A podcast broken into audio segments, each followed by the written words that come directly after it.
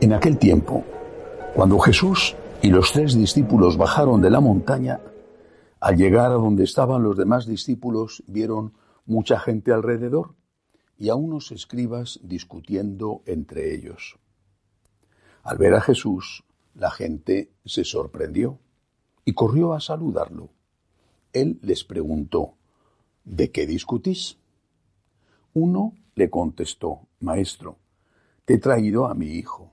Tiene un espíritu que no le deja hablar y cuando lo agarra, lo tira al suelo, echa espumarajo, rechina los dientes y se queda tieso. He pedido a tus discípulos que lo echen y no han sido capaces. Él les contestó, gente sin fe, ¿hasta cuándo estaré con vosotros? ¿Hasta cuándo os tendré que soportar? Traédmelo. Se lo llevaron. El niño, en cuanto vio a Jesús, se retorció debido al espíritu. Cayó por tierra y se revolcaba, echando espumarajos. Jesús preguntó al Padre, ¿cuánto tiempo hace que le pasa esto? Contestó él, desde pequeño. Y muchas veces hasta lo ha echado al fuego y al agua para acabar con él.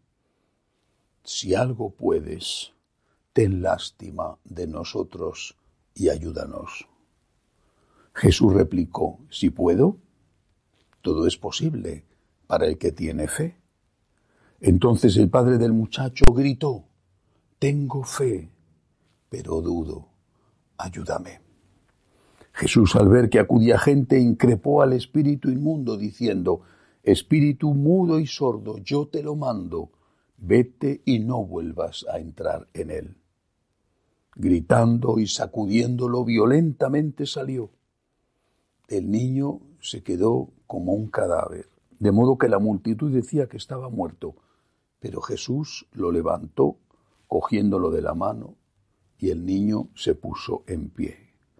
Al entrar en casa, sus discípulos le preguntaron a solas, ¿por qué no pudimos echarlo nosotros? Él les respondió, esta especie solo puede salir con oración. Palabra del Señor.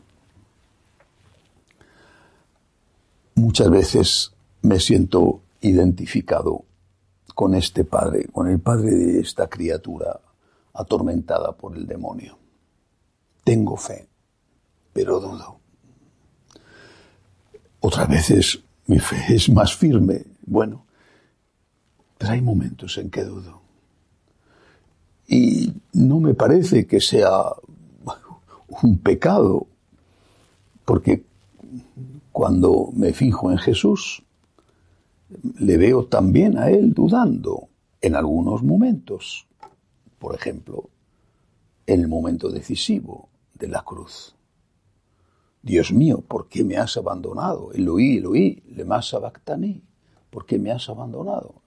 Es la expresión de una duda. Pero lo que hace este hombre, el padre de este muchacho, no es solo expresar una duda, sino pedir ayuda ayuda a mi poca fe. Tengo fe, tengo fe, pero es poca. Es poca y por eso dudo.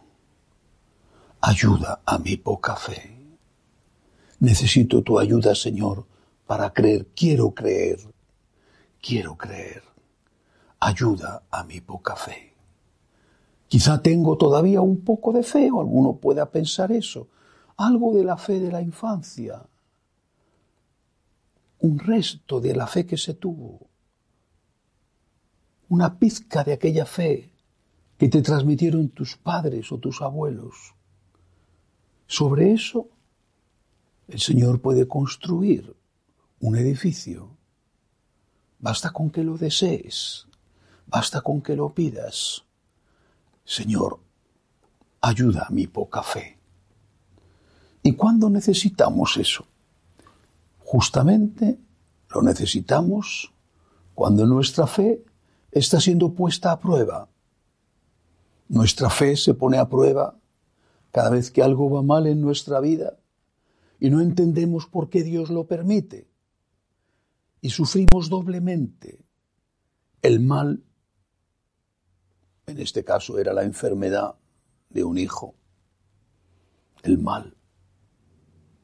Y sufrimos también con esa duda terrible que nos lleva a sospechar sobre la existencia de Dios sobre el amor de Dios, porque esto lo permite Dios. Y aquellas fuerzas que deberíamos tener para enfrentarnos con ese mal, el que sea, la enfermedad, la crisis familiar, la falta de trabajo, los problemas sociales, eclesiales, esas fuerzas quedan mermadas, a veces desaparecen incluso, porque no nos apoyamos en quien tiene que ser nuestro suelo firme, nuestra roca, porque esa falta de fe, esa crisis de fe, nos impide apoyarnos en Él y nos enfrentamos a solas con un problema que nos desborda, que es más grande que nosotros, más duro de llevar que lo que permiten nuestras fuerzas. Ese es el truco del demonio. Te aleja de la fuente para que quedándote solo te mueras de sed. Te alejas de Cristo porque dudas y entonces caes aplastado por el problema. Por eso tenemos que repetir una y otra vez en todo momento, pero sobre todo en los momentos de crisis, de crisis personal o colectiva. Señor, aumentame la fe. Dudo. Tengo fe, pero es muy poca, no es la suficiente. Te ruego, Señor, aumentame la fe. Ayúdame a creer ciegamente, si es necesario, o recordando otros momentos pasados.